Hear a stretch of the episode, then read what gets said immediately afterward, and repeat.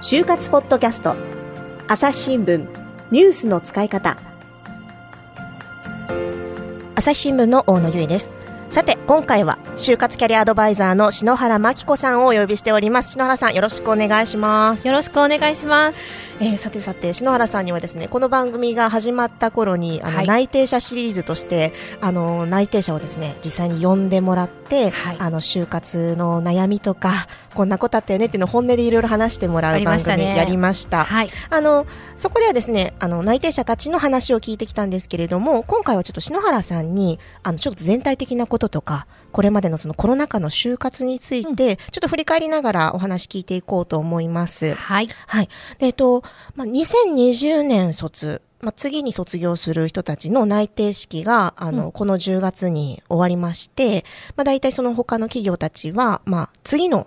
えー、今の3年生たちに向けた就活の、うん、えーと、採用活動を本格化させているという時期になりますよね。はい、そうですね、うん、えー、来年の4月2022年の卒業生ですね、はい、の内定式が10月1日に終わりました、はい、そしてまあもちろん企業はですねそれより前から2023年卒現3年生の就活に動いてはいるんですけれども、やはりか4年生のね内定式が終わったということで、より新たな新3年生、うん、新3年生、現3年生の採用活動に力を入れてる感じがありますね。うん、でまああのちょうどですね、緊急事態宣言が、まあ、解除されて、ね。まあ、ちょっとこれからまた就活もいろいろと様相が変わってくるのかなと思うんですけれども、うん、あの、内定者シリーズでも聞きました、コロナ1年目の皆さん、はい、本当にあの、大変な経験をされてましたよね。ねはい。あの、一番そのコロナが始まって、、うん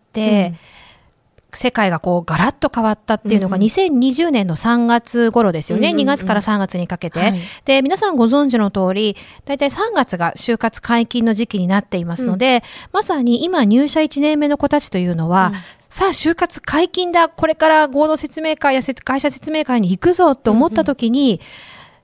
一気にオンライン化というか、最初はでもオンライン化もできなかったんですよね。企業も学生もとりあえず一旦就活停止みたいな感じで動きが止まったり、そこからか徐々にオンライン化というのが今の入社1年目の子たち。うん、で、今の4年生ですね、先日就内定式を終えた子たちというのは、うん、就活をスタートする段階から、ウィズコロナ。はい。で、今、これからさ、就活するぞという子たちが大学3年生なんですけれども、うん、まあ、この子たちのね、就活というのは、企業側も学生も、コロナ禍でのね、オンライン就活というのに慣れてきたなという印象がありますね。うんうん、なるほど。いや、内定者シリーズでも話聞きましたけれども、はい、その1年目の子たちはもう、いざ就活ってなったら、あの、志望していた分野の、もう、特に航空関係とか、採用がなくなりましたとか。そうなんですよね。えー、みたいな、この、このために大学1年生とかも、下手したら高校生ぐらいから夢見て一生懸命頑張って準備してきたのに、え、ないの？みたいな。ですよね。絶望を感じたってエントリーシート渡したけど、そこで採用がなくなるなんて多分誰も思ってなかったですよね。しかも3月っていうもう結構切羽詰まった時期にそんなことすんなよって感じでしたよね。もうね泣きながら電話かかってきた子が何人もいましたよね 当時ね。よね。あの企業側もその、はい、なかなかそのオンライン化に慣れていなくって、うんうん、私たちその普通に働いてる人間も結構オンライン化ってバタバタしましたよね。そうですよね。今でこそ会議はね、うん、あのオンラインが主流になってますけど、うんうん、うちの会社も、はい、でも最初はそんななかかったですよね。そうですよね。うん、私たちその私は編集者なんですけれども、はい、まあ、編集って要するにも記者とも頂上発信いろいろとこうやり取りをするので、うん、あのその場にいなくて何何ができるみたいな結構なんだろうあの凝り固まったあの感じで始まった、はい、コロナ禍だったと思うんですけれども、ね、やはりねぱりオンライン化って、うん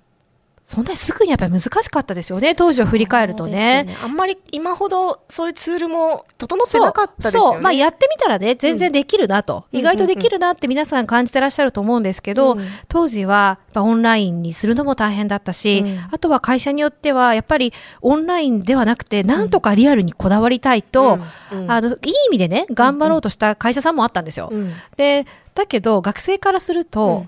その、コロナ禍で緊急事態宣言がまあ出る出ないとか、うん、そういったこう状況なのに、会社に呼び出す、うん、この会社は何なんだみたいな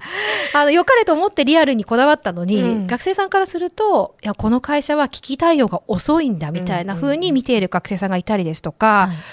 あの例えば会社からするとですねなんとかオンラインで説明会を開催しようと頑張っているのに、うん、見てる方からすると学生さんからすると、うん、あー全然準備ができていないな みたいな。バレバレ厳しいですよでも怖いよね。あの目がね学生さんの目って厳しいなと思ったんですけど、うん。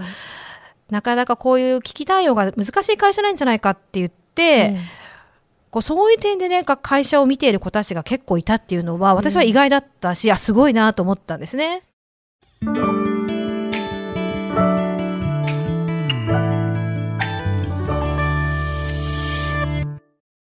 朝日新聞ポッドキャストニュースの現場から。世界有数の海外取材網国内外各地に根を張る記者たちが毎日あなたを現場に連れ出します。音声で予期せぬ話題との出会いを。朝日新聞ポッドキャスト。ニュースの現場から。いや、まあ確かに学生の立場で考えてみたら、うん、ね、電車もね、あんまり乗るなとか言われてる中で、そうなんですまあ、電車に乗って、その会社まで行き、はい、下手したらね、うん、あの地方から飛行機に乗ってきたりしなきゃいけないって中で、ね、ちょっとそれは難しいんじゃないのっていうのもありますよね。そう。やっぱそう考えると、やはりもう、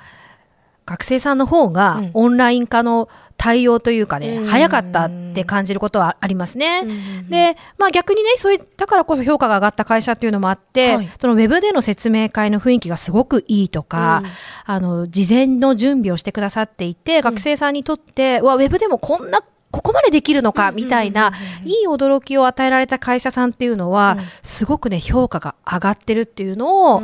就活生の話を聞いてると思うんですよね。まあ、働き方に直結する問題だったからこそ、ね、あの、これってこんな状況でそのまま入社して働けるのかなっていうのを見る、もう最初のポイントになりましたね。そうですよね。なんか私ももしかしたらその編集者のその昔のまんま現場にいてなんぼみたいな、うん、そのまんまだったら、ちょっとこの企業どうかしらって思ってたかもしれない。ないので。いや、本当そうですね。うん、篠原さんご自身もその就職フェアとか開催してる中で、はい、やっぱりオンライン化とか結構難しかったんじゃないですか？やっぱりね、あの、そうですね、最初は、オンラインでやるなんて、まあ、それこそ考えてもいなかったので、リアルでやってなんぼって思ってたわけですよ。でも、そんなこと言ってられなくて、で、去年はそのリアルで開催していて、学生さんにこうね、伝えたかったことをオンラインでどう伝えるかとか、うん、すごいやっぱ苦労しました、うん、ででもねやっぱ私個人的にはねやっぱりリアルも楽しいですね。いやもうあのエピソードいっぱいあの の内定者シリーズも聞きましたけれどもその会場に 早めについてあの一人一人に声をかけていくっていうそれもやっぱりリアルならではですよね。オンラインだとちょっとやりにくいところありますもんね、うん、なんかやっぱりオンラインだとどうしてもこう反応がね分かりにくいんですよ。でやっぱり画面を皆さんオフでしょ、うんうん、でこちらもあのカメラ必ずつけてくださいなんてことは、まあ、言えないし、そう。で、やっぱりリアルだと、学生さんの表情を見たりとか、うん、話をしながら、こう展開していける楽しさもあるし、うん。まあリアルは楽しいなと思いながら、うん、でもオンラインの良さも感じて、まあ、今年はねハイブリッドも考えてるんですけど、うんうんうん、いろんな形でできたらいいなと思ってるんですね、うん、確かに面接とかその説明会とかもオンライン化している企業がだんだん増えていく中でうん、そね、それそう対応の、まあ、対策みたいなのもやっぱり、はい、あのそうなんですナビゲーションしていく必要がありますもんね。はい、うんさてあの就活ポッドキャストを聞いてくださっている就活生の皆さんにお得なお知らせがあるということですね篠原さん。はい。えー、概要欄にある URL から、うん、朝日新聞デジタルの就活割にご登録いただくと、うん、就活に役立つプレゼントをしたいと思っています。どんなものなんですかね、はい。えー、まず一つ目がですね、うん、就活の新定番自己 PR 動画の攻略ポイントということで、えー、今ですね就活がオンラインになって自己 PR 動画という課題を提出する企業が増えてきたんですね。うん、でそのコツ突破するコツですとかカメラ映りを良くするポイントなどなど、うん、オンライン面接にも役立つ10個のポイントをまとめました。なるほど。ね、まあ、3つあるっていうことなんで得点まだ2つあるんですけれどもそ、ね,、れはあのまた次回告知させていただく、はい、ということで。はい。皆さんの就活がうまくいくように応援しています。それではまた次回お会いしましょう。この番組へのご意見、ご感想を投稿フォームで募集しています。概要欄の URL からぜひお寄せください。ツイッターやメールでも受け付けています。ツイッターでは番組情報を随時紹介しています。アットマーク、朝日ポッドキャスト。朝日新聞ポッドキャストで検索してみてください。